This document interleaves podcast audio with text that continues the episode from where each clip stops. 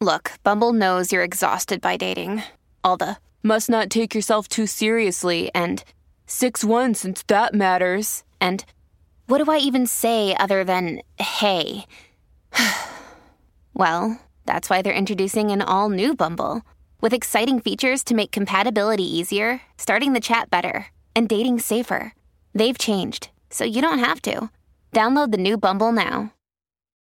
When you need mealtime inspiration, it's worth shopping Kroger, where you'll find over 30,000 mouthwatering choices that excite your inner foodie. And no matter what tasty choice you make, you'll enjoy our everyday low prices, plus extra ways to save, like digital coupons worth over $600 each week. You can also save up to $1 off per gallon at the pump with fuel points. More savings and more inspiring flavors make shopping Kroger worth it every time. Kroger, fresh for everyone. Fuel restrictions apply. Hey, it's Ryan Reynolds, and I'm here with Keith, co star of my upcoming film, If, only in theaters, May 17th. Do you want to tell people the big news?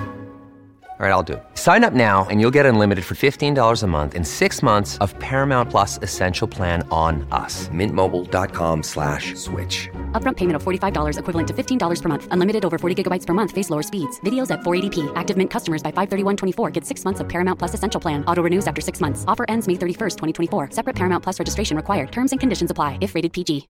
Hola, esto es New Books Network en español. Bienvenidos a un nuevo episodio del canal de historia de New Books Network en español. Mi nombre es Diana Méndez y el día de hoy recibo en este espacio a Uriel Velázquez Vidal, doctorante en la Universidad Michoacana de San Nicolás de Hidalgo. Uriel es autor del libro El poder viene del fusil, el Partido Revolucionario del Proletariado Mexicano y su legado en el movimiento maoísta entre 1969 y 1979. Esta obra fue editada en 2022 por Libertad Bajo Palabra, proyecto autónomo para el acopio y dispersión de nuestras voces e historias. Bienvenido, Uriel. Gracias por aceptar conversar conmigo. Eh, gracias, Diana, por la invitación y es un gusto estar aquí. Para comenzar, cuéntanos, ¿cuál ha sido tu trayectoria y cómo llegaste a interesarte en la investigación sobre los procesos organizativos de las izquierdas mexicanas? Bueno, pues eh, yo me interesé por el tema de las izquierdas en un ámbito académico cuando ingresé a la Escuela Nacional de Antropología e Historia en el año 2009.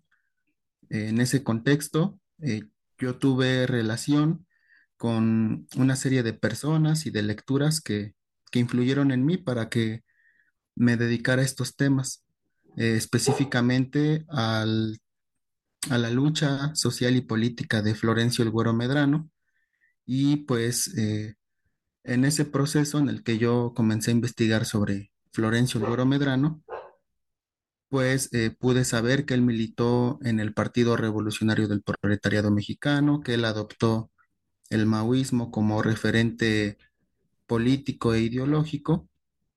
Y fue así que comencé pues a indagar más en estos temas y también a, consultar eh, pues fuentes primarias, ¿no? Que, es, que, fueron los eh, testimonios de exmilitantes, pero también la consulta en archivos. Eh, pero sí, fue básicamente en un ámbito académico en el que yo me acerqué a estos temas. Muchas gracias, Uriel. A modo de ofrecer un adecuado contexto a los escuchas de este podcast, Voy a pedirte que arranquemos de lo más general. Para ello, me serviré de la primera oración de tu introducción que dicta. El presidente Mao Zedong sostuvo que todos los comunistas tenían que entender que el poder viene del fusil. Cuéntanos, ¿qué es el maoísmo y cuál es su relación con el fusil? Eh, sí, em, bueno, antes de, explicar qué es el maoísmo, eh, creo que es conveniente mencionar que hay un debate entre eh, maoísmo y pensamiento Mao Zedong.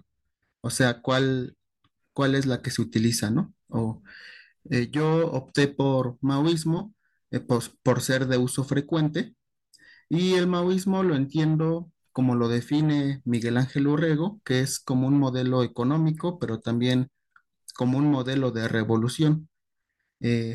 La historiadora Brenda Rupar eh, lo menciona por su parte como una vertiente del movimiento comunista internacional. Pero también el maoísmo lo podemos entender en un marco temporal, que es eh, a partir del año de 1963.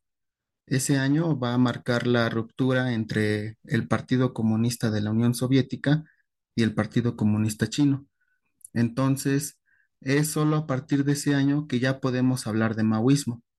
Eh, y el maoísmo eh, pues se va a seguir expresando en la lucha de clases, incluso en el socialismo, y su expresión eh, práctica va a ser la revolución cultural proletaria. y la relación con el, con el fusil, pues va a ser todo un, un, debate, una de las críticas que le van a hacer los comunistas chinos a sus contrapartes soviéticos, eh, que va a girar en torno a el, carácter de la revolución, eh, cómo se debía de, llegar a, ese medio, pues. Eh, y los chinos pues eran un poco más radicales en ese asunto y planteaban que el, método de lucha era, el, el, método de lucha correcto era a través de la vía armada y quienes se oponían en ese aspecto, pues eran considerados como revisionistas, como contrarios a la revolución. Eh, de ahí que yo eh, retomo esto de el poder viene del fusil. Estupendo, ha sido muy preciso. Cuéntanos ahora, ¿cómo se ha estudiado el maoísmo? Tu obra deja en claro que es posible identificar en esta historia una vertiente social y una vertiente armada. ¿Sobre cuál se conoce más y dónde se ubica tu trabajo? El, maoísmo mexicano se ha estudiado más en la vertiente social, como bien lo mencionas, eh, con su principal exponente que es política popular. Yo creo que se ha estudiado más ese aspecto a raíz del levantamiento del Ejército Zapatista de Liberación Nacional. Cuando se levanta el ZLN, pues surgen mucho interés por saber los antecedentes de ese grupo y eh, sale a relucir información de que en Chiapas operó una organización maoísta de nombre eh, Política Popular y de ahí surgen eh, pues muchos artículos periodísticos a lo largo de los años 90 que dan cuenta de esa agrupación. Y eh, posteriormente pues si revisamos la historiografía ahora en años recientes ya se ha publicado un poco más de otras agrupaciones pero durante los años 90 e incluso inicios del siglo XXI, pues cuando se hablaba de maoísmo, se hablaba solamente de política popular. Incluso eh, la obra de Barry Carr, La izquierda en México, solo menciona política popular, ¿no? Y menciona esta vertiente social que tú ya mencionabas al, inicio de la pregunta. Y eh, pues se, había dado eh, cierto peso solo a esa vertiente y se había eh, dejado de lado otras agrupaciones, aquellos eh, grupos maoístas que surgieron eh, a mediados, finales de los años 60 y que se propusieron como método de lucha la guerra popular prolongada, que bien tanto el trabajo de masas como la guerra popular prolongada pues van digamos que ambas eh, vinculadas, ¿no? Pero, pero sí hay, hay un interés o hubo un interés más en la vertiente social que en la vertiente armada. Muy bien, Uriel. Me parece muy importante que jóvenes historiadores aporten a ampliar el horizonte de obras clásicas y valiosas como la preparada por Barry Carr. Pasemos ahora al corazón de tu investigación. Cuéntanos, ¿Qué fue el Partido Revolucionario del Proletariado Mexicano? ¿Quiénes lo conformaron y qué metas se fijaron? Sí, el Partido Revolucionario del Proletariado Mexicano fue una organización de inspiración maoísta eh, que surgió en el año de 1969 y eh, una de sus características fue eh, haber sido reconocida y apoyada por los comunistas chinos. Eh, debido a ese apoyo fue que un- uno de sus, un grupo de, de sus militantes pudo viajar a la República Popular China eh, y a su regreso se propusieron como estrategia rodear las ciudades para finalmente tomarlas. El, el PRPM como tal, pues se proponía, eh, sí, retomó varios elementos, varios principios maoístas como el servir al pueblo, la guerra popular prolongada, cuyo escenario iba a ser el campo, eh, el trabajo de masas encaminado a la creación de un doble poder, esto es la creación de sus bases de apoyo rurales. Para ello hicieron trabajo político y organizativo en estados de Veracruz, de, de Morelos, de, eh, de Michoacán. Y eh, también eh, se plantearon crear un, frente político, el cual sería guiado por un partido proletario. La idea era de- derrocar al gobierno en turno e instaurar uno de tipo socialista. Eh, ¿quiénes lo integraron? Eh, pues fue eh, el, el partido fue integrado por un grupo eh, reducido y variado tanto en edades y en profesiones. Fue dirigido por el ingeniero Javier Fuentes Gutiérrez, quien fue conocido en algunos círculos de izquierda como Francisco Popoca, y después seguían eh, dos varones cercanos al líder, Raúl Murguía y Guillermo Escatel, y luego los demás militantes agrupados en células eh, de- integradas por, pues por pocos militantes, era un, grupo pequeño y estaba aún en formación. Eh, sin embargo, la, pues la represión se adelantó y debido a eso ya el partido como tal no, no continuó con su proyecto político. De acuerdo, Uriel. Para poner en contexto la actividad de esta agrupación, platícanos. ¿Cómo se relacionó su proceso organizativo con respecto a otras movilizaciones del segundo lustro de la década de 1960 en México? Me refiero, por ejemplo, al movimiento estudiantil gestado entre 1966 y 1968, el asalto al cuartel Madera en 1965 y los brotes armados en Guerrero. Me detengo a hacerte esta pregunta porque sin duda los acontecimientos que acabo de enumerar tienen más resonancia en nuestra visión sobre la actividad política de aquellos años y luce menos eh, en la historiografía y la actividad de agrupaciones como la que tú estudias. La, segunda mitad del, siglo XX, lo- los movimientos de izquierda de la segunda mitad del siglo XX, van a tener un impacto en los militantes que integraron el Partido Revolucionario del Proletariado Mexicano, debido a que ellos, o la mayoría de ellos, venían de esas luchas. Em, algunos venían eh, de incluso del Partido Comunista Mexicano, otros venían del Movimiento de Liberación Nacional, o sea, habían militado en el Movimiento de Liberación Nacional, en el Frente Electoral del Pueblo, en la Central Campesina Independiente, todas estas organizaciones que tuvieron, eh, pues, eh, que fueron muy importantes durante los años 60 y que, y que tuvieron un impacto en el desarrollo de muchas luchas. Eh, en cuanto al cuartel Madera, en, esta organización que yo estudio, no sé qué tanto impacto tuvo, quizá eh, en la crítica acerca del método de lucha, ya que los guerrilleros que organizaron el ataque al cuartel Madera, pues estaban inspirados en el foco guerrillero cubano, ¿no? Los maoístas del PRPM, pues estaban, eh, se planteaban otro tipo de estrategia, ¿no? Que eh, previo a organizar a un pequeño grupo de gente armada, primero debía de haber un trabajo político y organizativo y partir de las masas. Entonces, eh, pues sí, esa siempre estuvo ahí, o en, este grupo va a estar muy presente la crítica a la estrategia, el método de lucha, eh, sobre todo a, la estrategia cubana, al foco guerrillero. Y sobre Guerrero, hay un pasaje del libro en el que un grupo de jóvenes inspirados en la Revolución cubana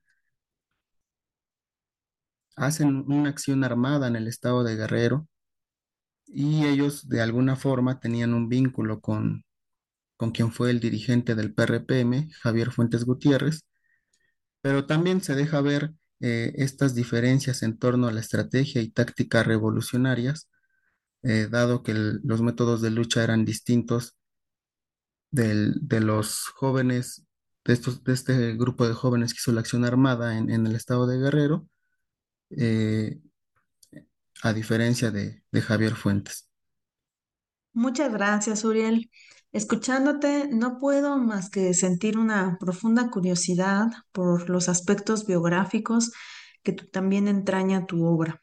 Por favor, cuéntanos más sobre estos individuos, sobre estos líderes, quiénes eran, eh, cómo describirías eh, los rasgos en común de, de estos personajes. Uno de los aspectos fundamentales del libro es que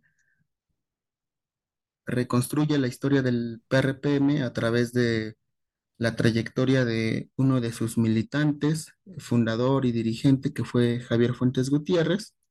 Provenía de una familia con recursos económicos, una familia de ubicada o, que residía en Iztapalapa. Eh, Javier tuvo una formación académica notable, fue egresado de la UNAM, eh, de la carrera de ingeniería se vinculó a la política, primero militando en las Juventudes Comunistas Mexicanas y posteriormente tuvo una participación eh, en el Movimiento de Liberación Nacional, en la Central Campesina Independiente, en el Frente Electoral del Pueblo, incluso fue candidato a diputado eh, por un distrito del estado de Guerrero, eh, representando al, al Frente Electoral del Pueblo. Eh, sin embargo, pues bueno, esos años fueron pues muy marcados por la represión del Estado. Él se decepcionó de, pues, de esos proyectos políticos, se distanció, aunque siguió frecuentando pues otras organizaciones de izquierda, ¿no? Él leía sus eh, programas para ver si alguna de ellas le, le llamaba la atención y en ese proceso eh, se acerca al, al maoísmo a raíz de la polémica chino-soviética de inicios de los años 60 y comienza eh, un proceso de difusión del maoísmo. Eh, funda una librería en, en el centro de la Ciudad de México, la cual se llamó El Primer Paso, y se dedicó a, a difundir y a, a a distribuir propaganda china y, y de izquierda, ¿no? Sin embargo, pues él, él se va a vincular a, a diversas eh, agrupaciones de izquierda, algunas de ellas, eh, lo que mencionaba hace unos momentos, de, de carácter foquista, y, de- y esas eh, organizaciones de carácter foquista pues van a ser, una de ellas de nombre el Grupo Chess, va a ser alguna acción armada en el estado de Guerrero que lo va a meter en problemas debido a que tras la acción armada a Javier Fuentes lo van a señalar como, como el autor intelectual de aquella acción armada que, que ocurrió en la Costa Grande de Guerrero. Debido a eso, pues van, la policía política va, va a cerrar la librería, su librería, el primer paso, van a, a llevar a cabo una serie de aprehensiones de militantes de izquierda, excepto Javier Fuentes, porque él estaba recibiendo formación política y militar en, en la República Popular China. Eh, entonces, pues eh, me parece la figura de Javier muy interesante por, eh, por todos los movimientos de izquierda con los que se conectó durante los años 60, por su, por la importancia que él tuvo en la difusión del maoísmo en México. Y eh, pues sigue siendo una, yo creo que una de las figuras de izquierda no tan conocida y que creo que aún faltan muchos aspectos por, por explorar en torno a él. Qué vida tan ocupada y enérgica. Gracias por darnos estos atisbos de su biografía que se encuentran ampliados en tu libro. Aproximándonos hacia el balance general de tu indagación, señalas con contundencia que el Partido Revolucionario del Proletariado Mexicano no logró consolidar su proyecto revolucionario debido a que su trabajo político e ideológico en las comunidades campesinas no fructificó, impidiéndole crear una sólida organización campesina a partir de la cual pudiera emprender la lucha armada a lo que se sumó la detención del núcleo dirigente y el aminoramiento del apoyo chino. Sin embargo, esta experiencia, que no escaló al nivel que soñaron sus militantes, es una pieza clave para entender la historia de los movimientos sociales en México. ¿Cómo resumiría su trascendencia? ¿Con qué palabras dirías a nuestros escuchas que esta historia es valiosa para ser investigada y contada? Creo que es importante no solo la historia del PRPM, sino la historia del maoísmo mexicano en general, porque no se puede explicar el México de hoy sin tomar en cuenta aquellas luchas. Eh, y en cuanto al PRPM, la parte, eh, digamos, tangible de lo que fue, eh, la podemos encontrar ahora en el estado de Morelos, en la colonia Rubén Jaramillo, ¿no? su legado, su influencia del PRPM, pues se vio expresada en el movimiento urbano popular de los años 70, en la lucha por la vivienda, y pues actualmente la colonia eh, sigue en pie, ¿no? Eh, gente que, que quizá no, no sabe o no tiene relación con ese pasado, la, la vivienda está ligada a ese proceso. Estoy muy de acuerdo contigo sobre la trascendencia de esclarecer la historia del maoísmo en México y en general en América Latina. Volviendo al esmerado contenido de tu libro, quiero decir que uno de los elementos que he encontrado más atractivos es el recuento de la relación entre los viajes y la organización política transnacional entre México y China. ¿Podrías leernos un fragmento que dé cuenta de estos hechos? Sí, claro. Voy a leer eh, el primer párrafo del capítulo 2. Una vez constituido el PRPM, Javier Fuentes y otros dirigentes les propusieron a los militantes viajar a la República Popular China para que conocieran su experiencia y recibieran capacitación política y entrenamiento militar dentro de la concepción china y vietnamita de crear una gran organización, de preferencia rural, que rodeara la ciudad desde el campo. Qué tremenda aventura era la de viajar a China en aquel momento y aún ahora es sin duda toda una travesía eh, por todas sus implicaciones y, experiencias. Eh, además, con tremenda encomienda, ¿no? Yo, yo quiero aquí eh, añadir a, a, quienes nos escuchan que, bueno, este capítulo, el segundo, donde Uriela aborda esta cuestión, es muy rico en el detalle, en describir la manera en que se transportaron, cuál era su rutina, cuáles eran las expectativas, cómo se eligió a las personas que iban a, conformar esta cometida, en fin, es uno de los trabajos que creo que logra con méritos eh, el hacer una historia de corte transnacional. Pero bueno, saliendo un poco ahora de este contenido muy eh, minucioso, quiero decir también que, que, bueno, la obra que hoy comentamos, como lo es todo fruto investigativo, es resultado del acompañamiento que quien escribe recibe a lo largo del camino. En este sentido, quisiera pedirte, Uriel, que nos cuentes quiénes fueron las influencias clave para la elaboración de este trabajo Desde que uno se aproxima a las páginas de este volumen, salta a la vista el generoso prólogo preparado por Adela Cedillo, una investigadora consolidada cuya obra es referencia para los estudiosos del México contemporáneo. Sí, en efecto, eh, eh, hubo un acompañamiento y em, pues sí, eh, recibí los comentarios, sugerencias e incluso críticas de Adela Cedillo.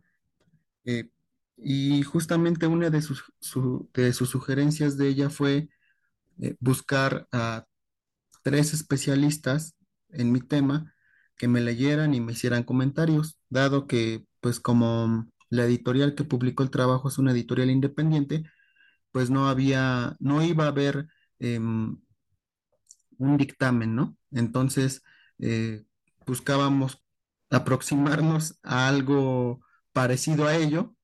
Y entonces eh, el consejo de Adela fue ese, ¿no? Busca tres especialistas en tu tema pídeles que te lean y que te hagan comentarios. Eh, inmediatamente pensé en Luis Hernández Navarro, que para mí es el pionero de los estudios del maoísmo en México y además eh, pues fue militante, ¿no? De, de aquellos años y tiene un conocimiento amplio acerca de este tema. La segunda persona fue Jorge Iván Puma Crespo, quien yo creo que es de las, también de las personas que empezó a atraer la atención acerca de estos trabajos. Y la tercera la tercera persona fue Jair Balán Vázquez Camacho, que si bien él no trabaja eh, los movimientos, el movimiento maoísta mexicano, él se enfoca más en el movimiento armado socialista, eh, pues él, él ha sido un profesor que me, o que me acompañó a lo largo de los años en la Escuela Nacional de Antropología e Historia, fue mi, mi director de tesis de licenciatura y luego fue uno de mis lectores de tesis de maestría, entonces persona adecuada para leerme y comentarme, puesto que conoce mi trabajo y mi trayectoria. Estas cuatro personas, eh, Adela, Adela Cedillo, Luis Hernández, Jorge Puma y Jair Vázquez, me orientaron con sus comentarios, críticas y sugerencias. Ya los eh, errores que particulares que puedan haber, pues fueron parte de, de mi terquedad, por decirlo así. Gracias, Uriel. Quiero decir que recuerdo con entusiasmo la espléndida presentación de esta obra en el complejo cultural Los Pinos, ubicado en la Ciudad de México. Fue un momento muy emotivo en el que, bueno, esta obra se dio a conocer al público en inmejorable sitio. También quiero tomar tu comentario para enviar un saludo a Adela, a Luis, a Jorge y a Yair. Ojalá en un futuro nos acompañen en esta serie de podcast. Casi para ir cerrando, quiero hacerte ahora una pregunta, Uriel, que es de cajón entre los historiadores. Háblanos de tus fuentes. Tu escritura y argumentación lograron construirse a partir del manejo de un amplio abanico de materiales, tal como reconoce la propia Adela en el prólogo que preparó. Entre estos materiales podemos contar entrevistas, testimonios escritos, hemerografía, propaganda, reportes policíacos, entre muchos más.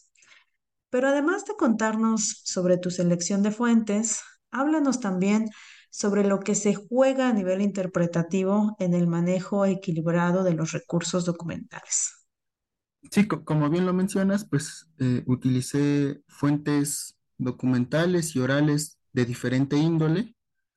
Eh, dentro de las documentales, pues utilicé documentos eh, alojados en, en los archivos el Archivo General de la Nación, el Centro de Estudios del Movimiento Obrero Socialista, el Archivo Camena de la eh, pero también eh, utilicé hemerografía eh, de aquellos años y la bibliografía los iba al tema. Y en cuanto a las fuentes orales, pues utilicé pues entrevistas, e incluso conversaciones informales con cerca de una veintena de, exmilitantes y algunos familiares de, estos.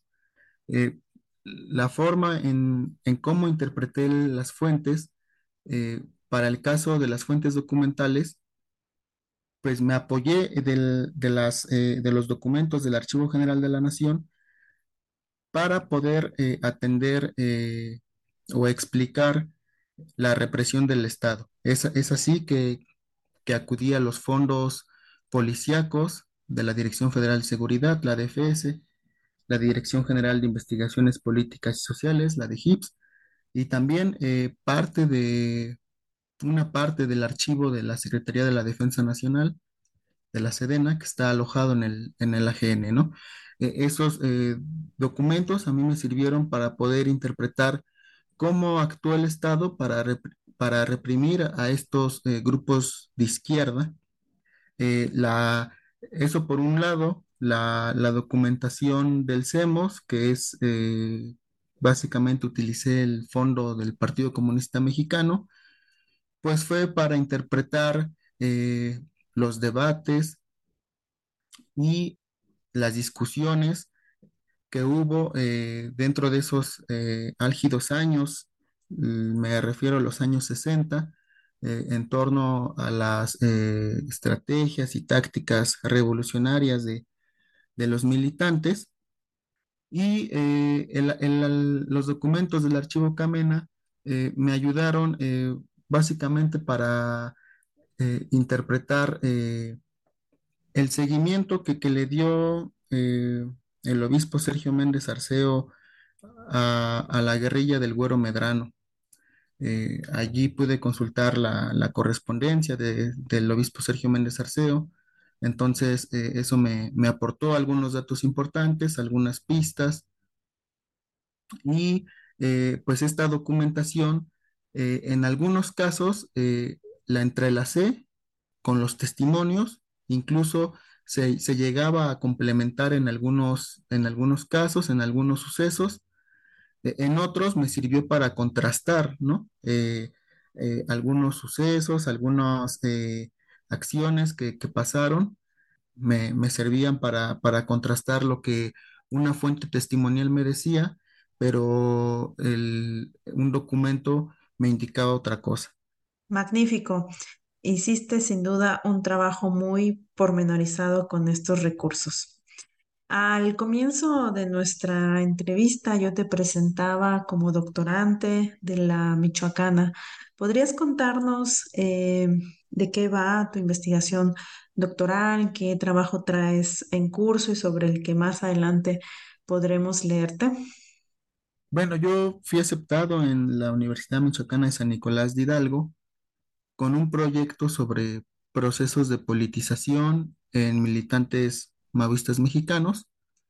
Sin embargo, eh, mi, asesor, el doctor Miguel Ángel Orrego, eh, me, sugirió, eh, tuvimos una serie de conversaciones en las que él pues me comentaba que pues, los procesos de politización yo los he venido trabajando y que quizá sería más atractivo que yo observara más allá de las fronteras y en ese sentido me, me propuso, eh, me lo dejó a mi consideración, eh, tomar eh, una experiencia maoísta mexicana y compararla con otra latinoamericana.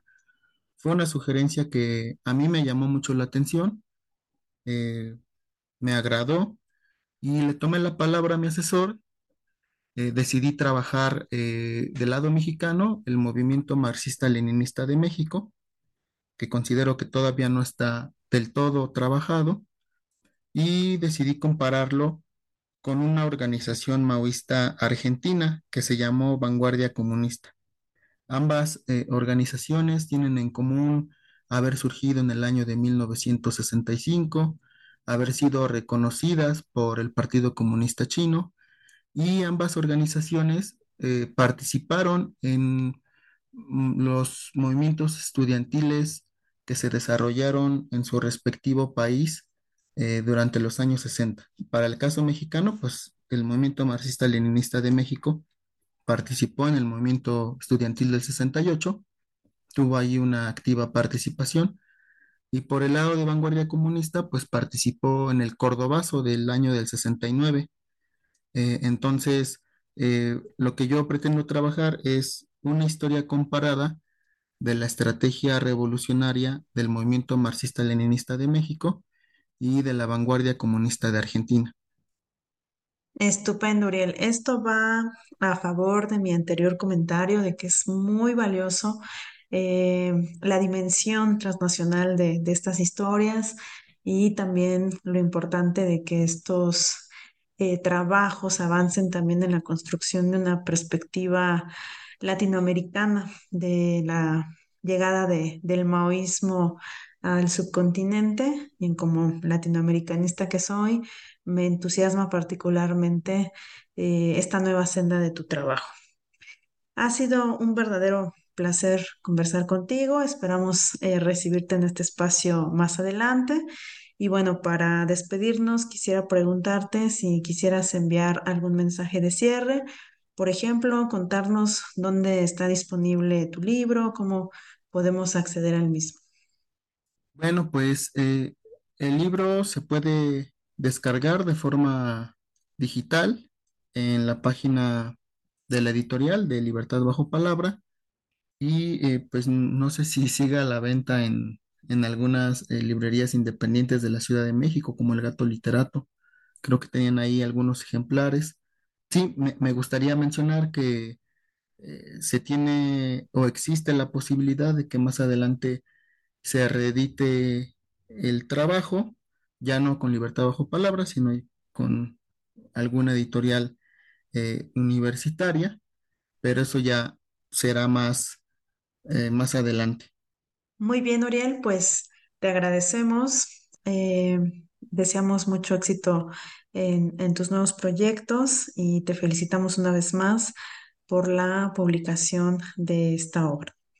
A quienes nos escuchan, les agradezco su atención y hasta la próxima.